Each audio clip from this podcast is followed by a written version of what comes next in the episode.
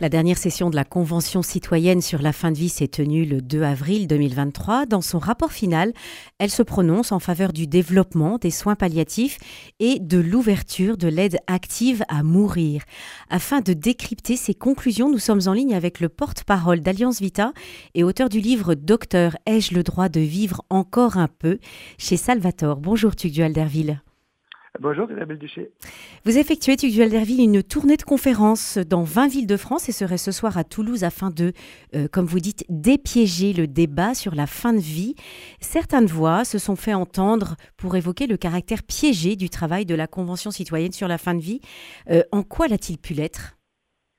C'est paradoxal parce que d'un côté, les 184 citoyens tirés au sort ont travaillé pendant des dizaines de jours, 27 jours en profondeur, et j'en ai rencontré certains, et, ils, ont, ils ont créé des liens entre eux, etc. Et puis, euh, ce qui est le piège, c'est au fond qu'ils ont été orientés euh, vers cet arbre qui cache la forêt, qui est euh, cette idée, ce, ce mot d'ailleurs piégé lui-même de euh, imposé par le comité d'éthique l'aide active à mourir, hein, qui dissimule à la fois euh, le mot euthanasie et le mot suicide assisté, alors que les enjeux de fin de vie sont beaucoup plus complexes. D'ailleurs, ils le disent. Et euh, j'entendais votre présentation, et c'est vrai que le résultat de la Convention citoyenne, c'est d'abord le consensus absolu pour des soins palliatifs qui soient accessibles, qui soient garantis, alors que dans mmh. notre pays, il y a encore 21 départements qui n'ont pas de service de soins palliatifs, alors qu'on on estime que 1 à 2 Français sur 3 qui en auraient besoin n'y ont pas accès. Donc ça, c'est vraiment un consensus. Oui, à 90%, c'est très fort. Voilà, mm. exactement. Même, et puis quelques-uns sont abstenus, donc c'est vraiment euh, pratiquement tout le monde est d'accord avec ça. Et effectivement, mm. c'est ça qu'il faut mettre en place. Et puis, il y a quand même 25% des citoyens qui n'étaient pas d'accord avec cette formule, non pas la formule, avec ce que représente ce qu'on appelle euh, improprement à nos yeux l'aide active à mourir. Et donc, il n'y a pas de consensus sur ce sujet. Et alors, ce qui est assez paradoxal, c'est que les deux perspectives sont en fait incompatibles. On ne peut pas à la fois dire que la dignité des personnes est préservée jusqu'au bout, qu'on les accompagne, qu'on consent à l'imprévisible de la mort, tout en soulageant bien sûr toutes les souffrances, bref, les soins palliatifs, qu'on accompagne vraiment jusqu'au bout, sans euh, lever cet interdit de tuer, qui est le, depuis 2500 ans fondateur de la médecine hippocratique, de la, de, la déontologie médicale. On ne peut pas à la fois proposer ça et d'un autre côté dire ah ben on va quand même lever cet interdit de tuer et finalement on va pouvoir euh, encourager ou soutenir certains suicides ou certaines euthanasies. Et donc c'est ça, c'est ça qui est assez étonnant et on peut s'interroger pourquoi en est-on arrivé là On a regardé de près ce qui s'était passé à la Convention citoyenne. On a noté, c'est vrai, que dans euh, les, euh, les, livres qui avaient été euh, offerts aux participants dans leur biographie au départ, il y avait uniquement des livres favorables à l'euthanasie au suicide assisté.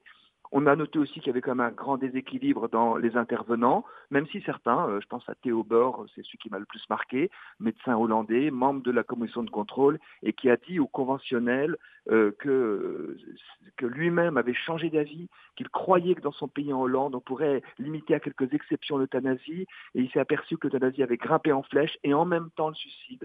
Et il dit, il a dit en substance, français ne le faites pas je me suis trompé, ne croyez pas que vous allez mieux vous en sortir. On ne peut pas garantir à partir du moment où on lève ce, on casse ce verrou, on ne peut pas euh, encadrer, on ne peut pas garantir une telle évolution et on dérape vers l'incitation au suicide.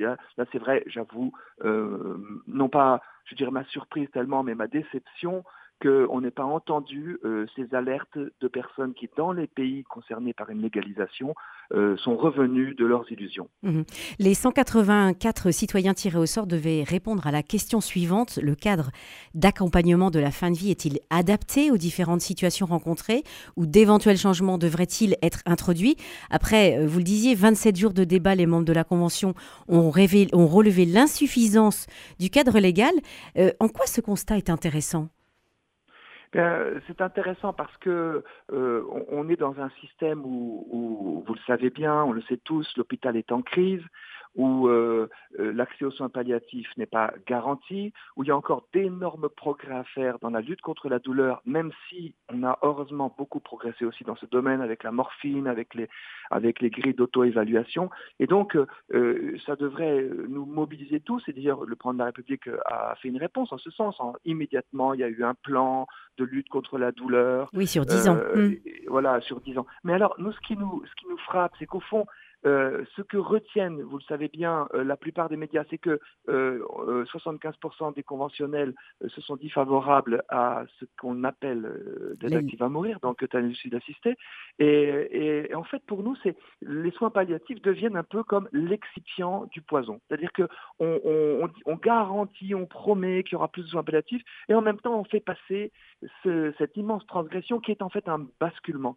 Et là, nous, nous, nous alertons parce que, vous savez l'adage, la mauvaise monnaie chasse la bonne.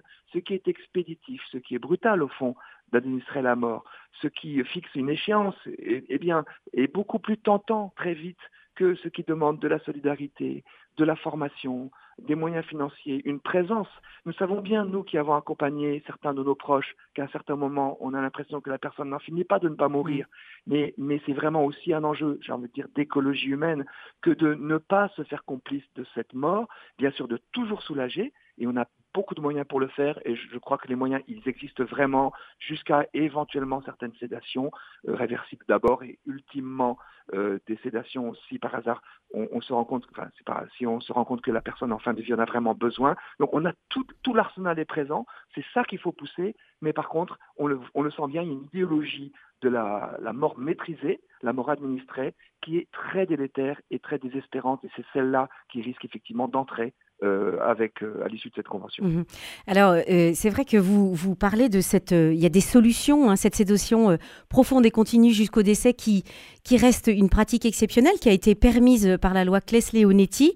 et pourtant, dans la mission parlementaire d'évaluation de, de cette loi de 2016, on, les, les, les, parlementaires, les députés ont constaté que, que cette possibilité n'était pas, n'était pas si appliquée et qu'il y avait une certaine réticence chez les soignants. En fait, euh, d'abord, euh, la loi Claes-Leonetti n'a fait que euh, mettre dans la loi, c'était peut-être nécessaire pour rassurer, hein, des éléments de déontologie médicale qui existaient auparavant c'est-à-dire, euh, vous connaissez sans doute euh, ce qu'on appelle l'acte à double effet. Hein. Il est légitime euh, de soulager des douleurs, même quand le risque est, dans certains cas, que ça accélère la survenue de la mort. Dans mmh. d'autres cas, d'ailleurs, de soulager des douleurs physiques, ça peut empêcher la mort d'arriver enfin, un peu plus tôt parce que la personne se repose mieux et mmh. dans tous les cas, soulager, apaiser, ça c'est essentiel. Mais en fait, la sédation profonde et contenue jusqu'au décès, elle est exceptionnelle, elle n'est pas forcément nécessaire dans bien des cas et les soignants et aussi d'ailleurs les patients, leurs familles préfèrent des sédations dites réversibles, parce que c'est elles qui permettent de préserver l'expression du patient, sa liberté. Par exemple, on va endormir la nuit une personne, en discutant avec elle bien sûr, hein. et, puis le jour, elle pourrait être un peu plus présente pour pouvoir échanger avec ses proches, et ultimement, hein, c'est ce qu'a exprimé notamment le docteur René Vigourou à mes côtés lorsqu'on a été auditionné au, Sénat récemment, ultimement, pour certaines pathologies, quand il y a un risque d'étouffement ou quand la personne euh, a vraiment des souffrances réfractaires, effectivement, on consent à cette sédation ultime et euh, la haute autorité de la santé l'a bien cadré, hein, c'est quand la mort risque d'arriver à court terme et qu'il euh, y a des souffrances réfractaires, essentiellement physiques, mais après on peut les soulager, voire éventuellement psychiques, un risque d'étouffement par exemple, etc. Donc en fait tout cela, ce qu'a montré la loi Falorni, c'est la, mission d'évaluation présidée par le député euh, c'est qu'au fond on n'avait pas besoin d'aller plus loin que, que effectivement c'était demandé à titre assez exceptionnel et que l'idée d'une bonne mort qui serait une mort en dormant n'est pas forcément euh, euh, aussi ne répond pas forcément aux besoins euh, fondamentaux des personnes parce que beaucoup de personnes aussi souhaitent pouvoir être proches de leur de leur entourage et communiquer jusqu'au bout, ce qui est souvent extrêmement précieux. Mhm. Oui, mais alors vous dites, Duel Derville, que les, les, députés ont constaté que les malades ne demandent plus à mourir lorsqu'ils sont pris en charge et accompagnés de manière adéquate, mais il reste quand même la question de la fin de vie lorsque le pronostic vital n'est pas engagé à court terme. Alors est-ce que là, on a un vide juridique? Qu'est-ce qu'il faut faire? Non, en fait, euh, d'abord, euh, je reviens sur un point, mais euh, mm. c'est que on, demande ces avis souvent à des personnes bien portantes. C'est le cas de l'immense majorité des, des, membres de la Convention citoyenne. Et nous, lorsque nous voyons des personnes en situation de fin de vie ou même de grande dépendance ou des personnes âgées, l'immense risque de notre regard, c'est de nous dire bah, leur vie vaut plus la peine d'être vécue. À quoi bon vivre? Et on s'aperçoit qu'il y a une forme d'eugénisme, de rejet euh, de ces situations, alors qu'en situation, les personnes souvent vivent en retrouvant, en trouvant un goût à ce qu'elles vivent qui peut nous surprendre, nous, entre guillemets, les bien portants. Et donc l'enjeu n'est pas de se dire que parce que la mort va arriver dans six mois, il faut la provoquer maintenant. L'enjeu n'est surtout pas de dire parce que ça va être coûteux. J'ai entendu le philosophe André Comte-Sponville exprimer qu'on coûterait cher à la sécurité sociale dans les six derniers mois de sa vie, qu'il faudrait mieux anticiper cette échéance à cause de ça. Il y a un mobile entre guillemets économique. Mmh. Il dit que c'est le plus glauque, mais il dit qu'il ne faut pas l'évacuer. Et moi, je viens de perdre un de mes amis après six mois de grave maladie, et j'ai vu comme tout ce qui s'est passé pendant ces six mois, pour lui, pour son épouse, pour leur fils, pour notre amitié, pour tout ce qu'il a pu euh, faire comme chemin personnel, comme chemin aussi spirituel, tout cela, c'est de l'or en barre. C'était extrêmement précieux. Et quand j'étais euh, euh, lui rendre visite d'abord à domicile, ensuite à l'hôpital, ensuite en soins palliatifs, à chaque fois je revenais en me disant comme c'est étrange que ça soit à la fois si triste, évidemment, parce que la mort euh, approchait mmh. progressivement, et en même temps comme c'était si profond et même si joyeux, comme les paroles que nous nous sommes dites étaient si précieuses. Et donc l'idée qu'on va pouvoir aseptiser la mort, la rendre absolument sans difficulté, etc., c'est une façon aussi de tuer la vie, c'est-à-dire de tuer ces instants précieux qui sont euh, pour beaucoup hein, absolument essentiels. Hmm. Donc ces paroles qui sont échangées, ces gestes échangés, cette tendresse échangée. Comment se fait-il d'ailleurs qu'il faille attendre ces derniers moments pour pouvoir avoir ces échanges? Et je dis ça en ayant conscience que des auditeurs, moi-même, on a parfois subi des morts brutales de chez nos proches, on n'a pas pu se dire au revoir. on voit bien sûr comme le deuil en est rendu plus brutal. Hein. Et donc voilà, je crois que c'est une question aussi euh, qui traverse notre société en ce moment. Euh, pourquoi on se pose cette question alors qu'on a quand même fait d'énormes progrès? Ben, C'est parce que nous sommes devenus une société individualiste je parle pour moi, hein. on s'isole les uns des autres et on a du mal à être solidaires les uns des autres. On a du mal à être solidaires de nos personnes âgées, des personnes dépendantes. Et l'enjeu, c'est de devenir solidaire bien plus que de dire on va provoquer la mort, on va régler le problème et comme ça, on aura tout apaisé. Non, au contraire, les morts par euthanasie, par suicide, j'en suis témoin en Belgique où j'ai des amis qui ont subi l'euthanasie de leurs proches. Vraiment, c'est très douloureux à vivre ça laisse des familles souvent fracturées entre ceux qui étaient d'accord, ceux qui n'étaient pas d'accord, ceux qui étaient au courant, ceux qui en ont caché ce qui est arrivé. Tout cela, c'est vraiment pas ce que je souhaite euh, pour mon pays. Mhm. Et devenir solidaire, et, aussi, euh, Tugdual Derville, euh, il y a ce, regard que nous posons, que la société pose aujourd'hui sur la dignité de l'homme c'est vrai. Alors pendant longtemps d'ailleurs, vous l'avez entendu, vous le savez, on a entendu l'euthanasie ou le suicide assisté revendiqué au nom de la dignité. Mais en fond, il y a,